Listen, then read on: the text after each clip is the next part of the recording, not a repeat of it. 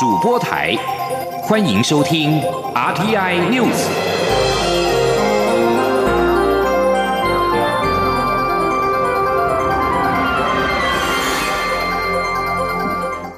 各位好，我是李自立，欢迎收听这一节央广主播台提供给您的 RTI News。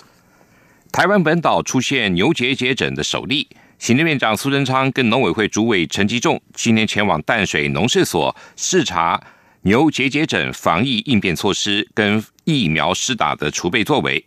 苏仁昌强调，牛结节疹不是人畜共通的传染病，不会有任何食安的疑虑，国人可以安心的享用国产牛肉跟鲜奶食品。记者杨文军的报道。去年在离岛金门县中的牛结节疹，台湾本岛也出现首例。十五号晚间，农委会就马上成立牛结节疹中央灾害应变中心，并于十六号正式启动牛只预防注射工作。案例场周边半径十公里内的牛场，预计于十六号完成；苗栗以北县市预计于三天内完成。等进口疫苗到达，约两周左右就会完成全台牛只的疫苗施打。行政院长苏贞昌。十六号赴淡水农事所视察时指出，牛结节疹不是人畜共通的传染病，也不会传染给鸡、猪、鸭等，所以不会有任何食安的疑虑。且已启动牛场牛只现场健康防视、屠宰卫生检查等多道把关机制，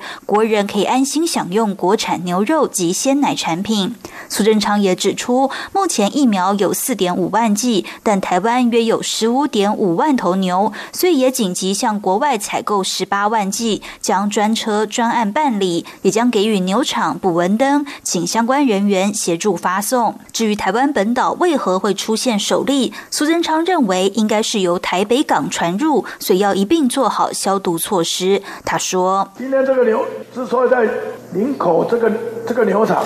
就是接近台北港，这个一定是从船文银传上来，相关港口船只。”载具应该有的空间环境消毒整理，请环保署严格要求，不只是台北港，全国几个港所，包括航空港、航空站，都要一并做好。陈吉仲也强调，牛结节疹疫苗可以提供牛只良好的保护效果，但除了疫苗注射外，也需要加强牛场内的生物安全工作，包含人车管制、场内清洁消毒。更重要的是病媒控制，场内需要吊挂捕虫灯、放置粘虫板及保持周边环境整洁，降低病媒密度，可有效预防本病发生。中央广播电台记者杨文君台北采访报道。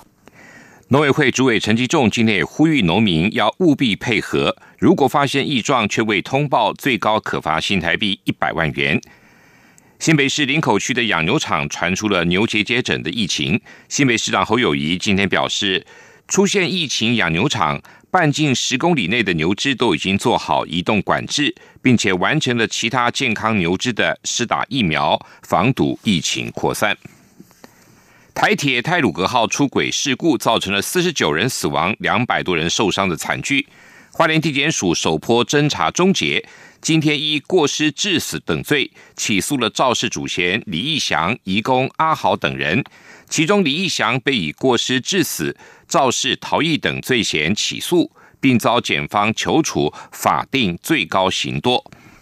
检方并且根据现场找到的。吊卡车的行车记录器还原事发经过，证实李义祥试图以环状布袋将卡车脱离边坡树丛，但是因为吊带强度不足而裂开，导致憾事的发生。另外，泰鲁格号事故的善款分配也在今天出炉，卫福部部长陈时中今天下午宣布，决定发给罹难者家属一人新台币一千五百万，伤者十万到七百万不等。八成的善款都用在罹难者家属的身上，确切金额下周就会定案。记者刘品希的报道。针对泰鲁格号事故，为了整合社会各界的爱心捐款，卫福部设立专户，共募得新台币十一亿一千多万元。卫福部日前召开专款管理及监督委员会，初步决定将善款用于七大项目，而且超过三分之一的款项用在罹难者家属生活扶助金上，但是仍难以平息外界对于捐款运用的质疑。卫福部十五号晚间召开专家会议，十六号上午也举行委员会临时会议。卫福部长陈时中会后亲自举行记者会，表示，由于原本设定了太多的服务方案，也引发外界纷扰。经过委员会讨论后，决定一律采用现金给付，并透过一户一社工了解当事人的各方面需求，再设算成一定的金额，把善款分成四大项目，给予每名罹难者家属。一千五百万资助罹难者及伤者仍在学的子女以及在学伤者共一亿两千四百七十八万，协助到大学毕业，并依伤者伤势轻重发给每人十万到七百万不等，也会发给没有受伤的目睹乘客每人一万元的心理抚慰金。陈时中进一步指出，罹难者加上罹难者子女的教育资助善款总额八成都用在罹难者家属身上，伤者部分则占两成。这是历年来发放灾害善款现金最高的一次，尊重当事人自由运用。罹难者因为是一千五百万，那目前能够掌握是四十九嘛，哈，所以这部分发出去应该是，呃，七亿三千五百万嘛，哈。这是我们这整个费用里面最大的一笔哈，那加上他的教育资助，那就有八亿五千九百多万，啊，所以大致上是超过差不多有八成的费用是使用在罹难者的家属的身上。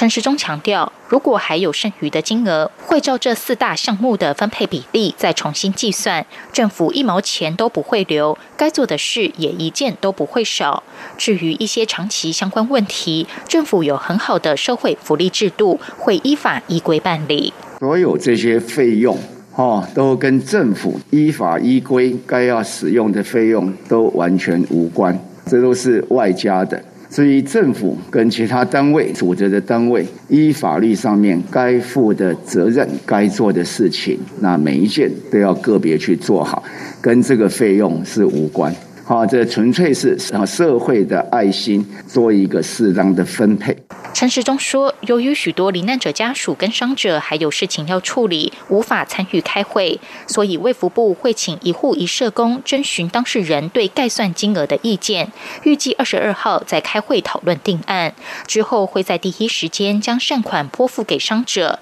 但罹难者部分则会慢一点，因为牵涉继承问题，确认各家属的继承名单后。就会尽快作业。央广记者刘品熙在台北的采访报道。美国前参议员陶德访问团结束了三天访问行程，今天上午搭乘专机离台。陶德率团访台，并且和朝野立委会谈，美方关切九二共识等议题。出席会谈的民进党立委罗志正受访时指出，美方确实在会中提及想了解国民党对九二共识的立场。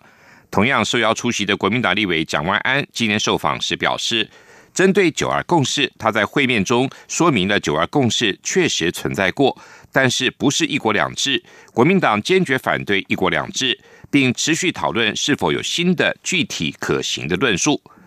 国民党立委陈以信也指出，他在会谈中表示，国民党非常重视台美关系，等疫情结束后会在华府设立办公室，也会尽快组团访美。美方也对此表示肯定。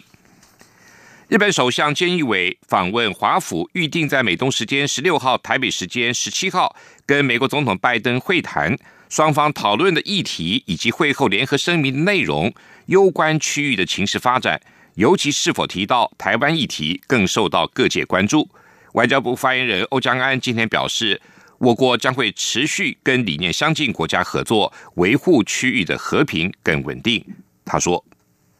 台湾位处于东亚以及西太平洋的重要枢纽，我国政府会在既有的深厚基础之上，我们持续的与美国、日本以及理念相近国家携手合作，来坚定的捍卫民主价值以及以规则为基础的国际秩序，共同的努力维护区域的和平、稳定跟繁荣。”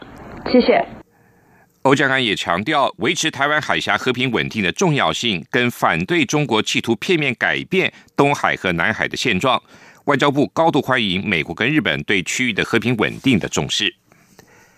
旱灾中央灾害应变中心今天召开第十一次工作汇报，考量四月底以前降雨恐怕偏少，而且梅雨可能要等到五月底，因此决议新竹、台南、高雄从二十三号起提升工业节水率。其中新竹提高到百分之十三，台南、高雄为百分之十一，桃园则即日起全天减压供水。记者谢嘉欣的报道。旱灾中央灾害应变中心指挥官、经济部长王美花十六号召开工作汇报，盘点当前水情，并确立多节水、多调水、多找水等抗旱三方向。会中考量四月底前降雨恐偏少，且可能要等到五月底才有明显梅雨。王美花拍板，当前水情灯号不变，但扩大节水。桃园即日起实施全日减压供水。另外，二十三号起，新竹工业节水率由百分之十。一提升到百分之十三，台南、高雄工业节水率由百分之七调升至百分之十一，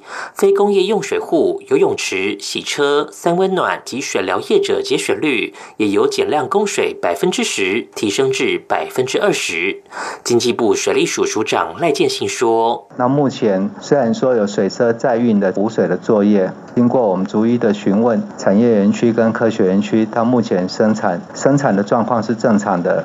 啊，没有受到影响。新竹若是从百百分之十一的节水率提升到百分之十三的节水率的话，大概会可以省每日三千吨左右的一个水量。应变中心指出，调度方面将扩大桃园支援新竹、新竹支援苗栗的水量，预期每日增加三万吨。在找水方面，台中将扩大藻井八十八口。已商请中油支援，且当地两处工地也正架设净水设备来净化地下水，导入自来水系统。再加上台中紧急海淡厂预计五月十五号前完工，三者将为台中地区带来每日超过十万吨水。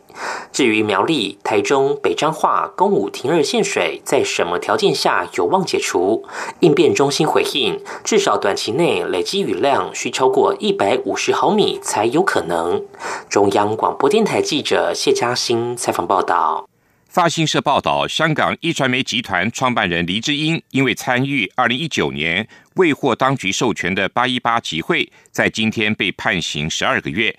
根据香港电台的报道，与八一八集会有关的七名民主派人士被裁定组织及参与未经批准集结罪名成立。除了黎智英外，李卓人被判刑十二个月，梁国雄被判十八个月，何秀兰被判刑八个月。此外，何俊仁被判刑十二个月，缓刑两年；李柱明被判刑十一个月，缓刑两年；吴霭仪被判刑十二个月，缓刑两年。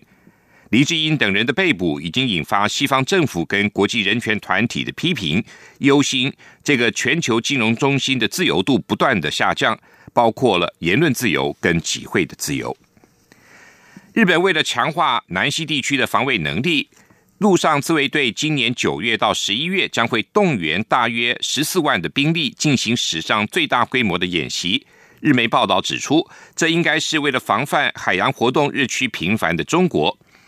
日本放送协会报道，防卫省为了防范中国，正在强化南西地区的防卫体系，包括在冲绳跟鹿儿岛的离岛部署新部队。如果该地区紧张情势升高，将会从全国调动部队前往支援。报道说，在这个情形下，陆上自卫队今年九月到十一月将会举行有史以来最大规模的演习，设想防卫南西地区的情境，动员共约十四万名的兵力参与。届时预计将会从北海道东北跟四国地区调动师级或旅级的三支部队到九州，每支部队的规模约数千人到一万人。此外，全国部队都将参与演习。报道指出，上一次举办如此大规模的演习，距今已经三十年。美军将撤出阿富汗。联合国十五号表示，将会维持在阿富汗的政治跟人道任务。尽管美国及北大西洋公约组织的军队将在今年撤出，联合国发言人杜亚里克表示，联合国非常清楚而且明确，军队撤出将对整个国家造成影响。在阿富汗的工作会继续的进行。美国总统拜登十五号宣布，美军无条件的撤出阿富汗，并将于九月十一号设为军队完全撤出的最后期限。撤军行动将在五月一号开始展开。这里是中央广播电台台湾之音。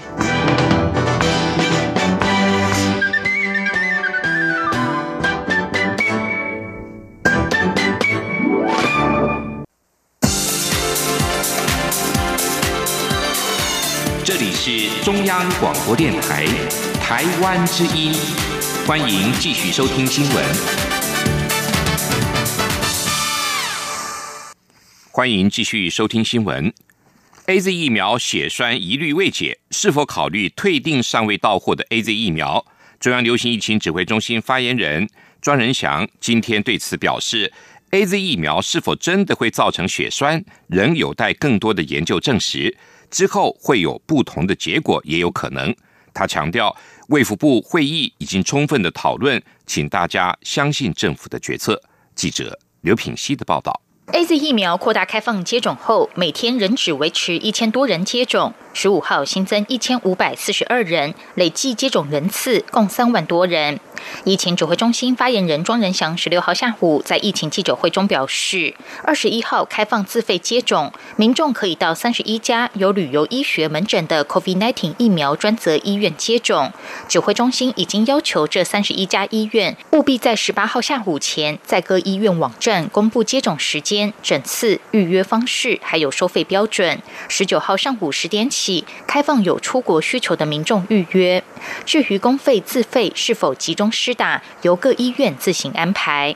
由于 A Z 疫苗引发血栓疑虑，民众打气不佳，有专家建议向 A Z 疫苗厂退货、付违约金，并跟 COVAX 讨论接下来配送其他厂牌的疫苗。庄仁祥对此表示，A Z 疫苗是否造成血栓，仍待更多研究证实，也许到时又翻身，请大家相信政府的决策。他说。有关 A 疫苗，因为它现在到底是不是真的造成血栓这个栓塞这个事件啊，能待更多的研究证实啦。也许到时候又会翻身，也不一定啊。大家目前也许。有些人对它有疑虑，但因为这个疫苗实在太新了，我们需要一些时间。到目前为止，呃，其他国家像英国目前也还在一一直在施打啊，请大家还是对于 A D 的这个部分，呃，我们在 A C I P 的委委员会也有充分的讨论，那也信任这个呃政府的这个决策。对于有研究指 A Z 是腺病毒疫苗，所以比其他 m R N A 的疫苗更易造成血栓，庄仁祥说，英国牛津最近也有一项研究比较 A Z 疫苗与 m R N A 的疫苗。注射两周后，A Z 疫苗每百万人中有五人脑栓塞；注射 mRNA 疫苗，包括 B N T 跟莫德纳，则是每百万人有四个。此外，也有研究显示，没有注射疫苗的人，比接种 A Z 疫苗的人，感染 COVID-19 后发生脑静脉栓塞的比例多出很多倍。但媒体都偏好报道 A Z 的缺点，它的好处却很少说明。至于是否比照他国对接种 A Z 疫苗设下年龄限制，庄仁祥说，不是只有台湾没有设限，很多国家的 A C I P 都只是提出建议，但是政府并没有限制。央广记者刘品熙在台北的采访报道。另外，疫情指挥中心今天也公布，国内新增两例境外移入 COVID nineteen 确定病例，分别自菲律宾跟克罗埃西亚入境。蔡英文总统今天前往云林。当白沙屯妈祖的香灯脚参与进香活动，并且参拜了北港朝天宫。总统表示，这段时间台湾比较缺水，他和许多信徒一样，希望妈祖能够帮忙保佑早日下雨，解决缺水问题，也祈求妈祖保佑台湾平安，风调雨顺。记者欧阳梦平的报道。白沙屯妈祖进香今天上午抵达云林北港，蔡英文总统随妈祖銮轿行经路线，先前往勾造真武殿牌坊向妈祖参香，接着步行到北城派出所向銮轿参拜，沿途与民众及小朋友、志工们亲切互动合影，受到乡亲及信众的热烈欢迎。随后，总统前往北港朝天宫参拜，他在庙前广场致辞时指出，一路上看到许多信众非常虔诚，虽然天气。很热，走得有些辛苦，但大家都一心一意的追随妈祖。路边也有许多信众提供饮料、点心为大家加油，展现了台湾人团结的精神，也是妈祖的精神。总统表示，就是因为这样的精神，台湾能够克服并控制疫情，让全世界都看到台湾人团结的意志，认为台湾真的很了不起，经济也稳定发展，这都是大家团结的结果，也是妈祖的庇佑。他也希望妈祖能够保佑早日下雨，解决台湾的缺水问题。他说：“这段时间以来，咱的水才有一瓦票，啊，咱嘛希望咱的妈祖甲咱鼓励，鼓励讲咱会使紧落雨，互咱欠水的代志会使解决。啊，这就是咱今日在现场我看有足多咱的信徒，也是希望讲咱妈祖会使甲咱斗相共一个吼。”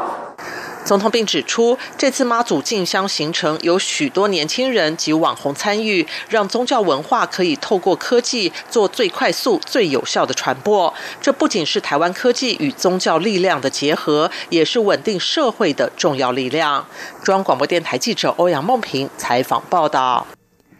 二零二一台湾文博会今天正式揭幕，文化部长李永德表示，今年文博会突破了以往的形态，多了商策合一、北回归线文化路径，以及纳入了电商平台三大特色。他期许也有信心，今年的台湾文博会的产值会上看新台币十亿元。记者郑祥云、江昭伦的报道。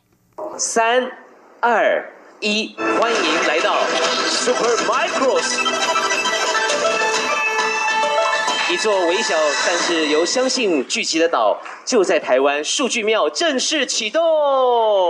由文化部主办的二零二一台湾文博会十六号举行盛大开幕典礼，宣告一连十天的文创盛宴率先在华山文创园区开跑。中原文创园区与华博争艳馆也将于二十一号热闹开展。开幕式上，除了行政院副院长沈荣金、文化部长李永德莅临，更有不同领域的文化工作者上台，娓娓道出关于汇聚台湾众人力量的动人故事。迈入第十年的文博会，今年以 Super Micros 数据庙汇聚相信的力量作为主题，从自然环境、人文生态、产业科技中凝聚多样性的台湾文化。其中主题馆“相信绿”借由虚实沉浸体验，打造一座汇聚台湾自信的文化共创神殿。公益馆重新定义公益，思索面对未来的解答。地方全展以地方总论馆北回朝圣路，东西串联嘉义县馆与花莲县馆，共谱在地智慧与产业文化面貌。爱的合作社则带来美食创新体验。总策展人林坤颖指出，台湾是一座丰富的数据库，每一天每一个人都在不断累积专业、储存思维与记忆。这些微小的信念汇聚成众人力量，让台湾绽放光芒。林坤颖说。我们这次把台湾视为一个很大的资料库，一个很大很丰富的载体，从里面挖掘各自的文化，从土地一直到呃海洋文化，一直到山的文化。那当然，其中最重要的还有人生活在里面的饮食文化。那我们从这个角度也结合了啊科技的应用，然后也把这次文博会很大的一个呃重点，就是汇聚相信的力量呢，用人物件跟图像的结合去创造。成一个很大的展会。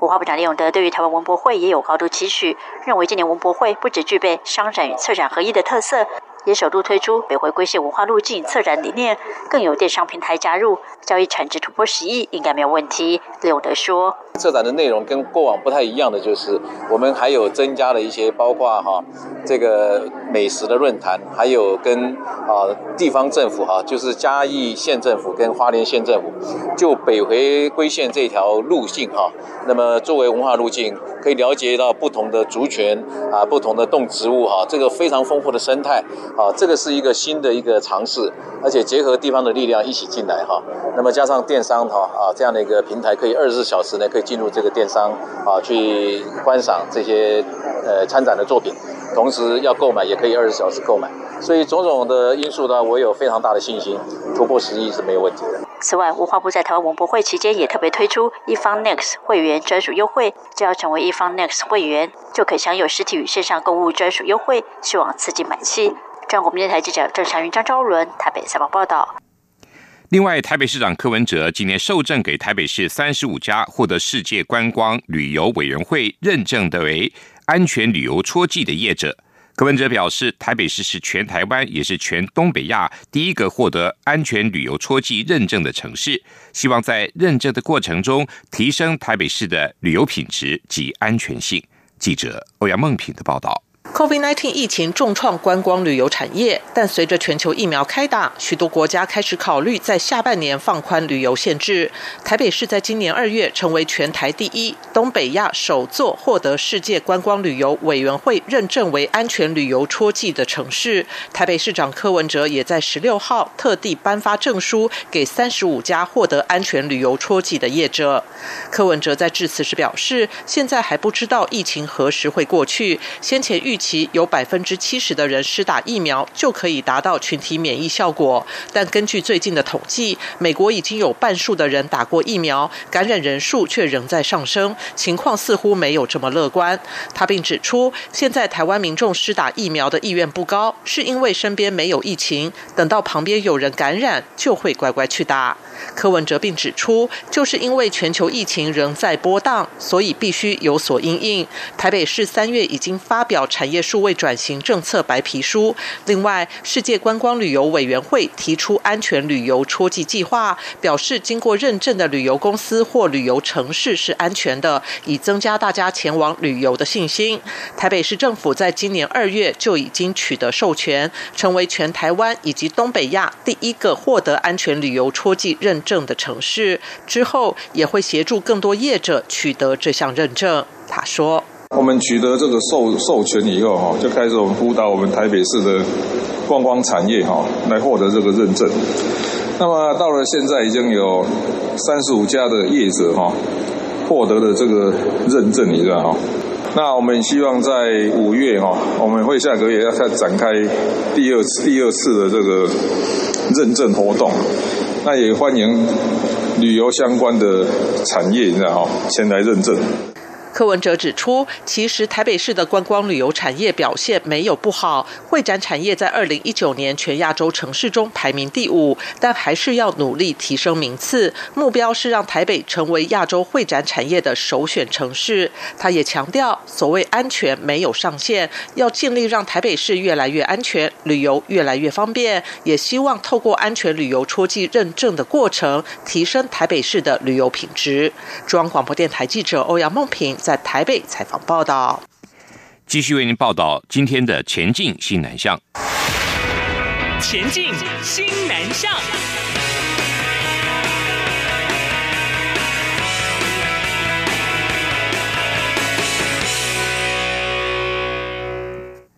新北市家庭教育中心每个学期透过学校会举办约十场的新手相连新著名的亲子讲座。新北市仁爱国小日前举办的场次，吸引了二十组满额组的新住民家庭报名参加。透过本国籍跟越南籍双讲师的设计、桌游、绘本跟手作等课程，让每个家庭都感受到了不一样的幸福时光。记者陈国伟的报道。新北市仁爱国小日前承办新著名亲子讲座，校长陈志哲表示，这次邀请有艺术治疗专业背景的家庭教育中心志工张翠芬以及越南籍老师黄日丽担任讲师。过程中以桌游为媒介，透过观察力的游戏，引导亲子体会到察觉和尊重家人彼此的差异性。游戏结束后，再介绍亲子共读绘本《橘色奇迹》，也是借由故事内容提到每个人的生长背景都不尽相同，但都是独一。一无二的，应学习包容和欣赏。讲座最后再让每个新住民家庭共同讨论对家的想象，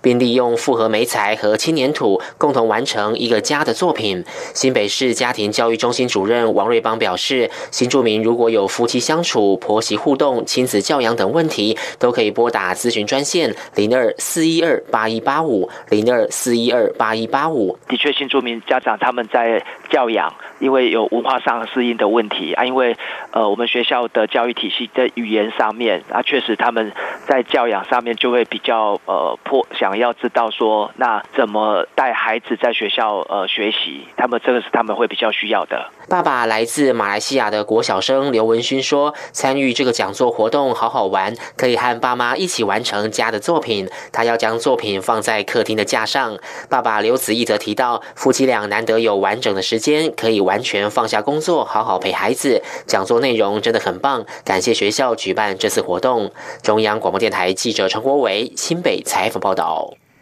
二零二一新加坡华语电影节将在三十号登场，这是疫情以来第二度举办活动，才线上跟实体双轨进行。其中导演第一次特别单元将聚焦陈玉勋等三位台湾资深导演的首部长篇作品。今年的电影节将于四月三十号到五月九号举行，放映来自台湾、马来西亚等地的二十四部长片跟二十一部短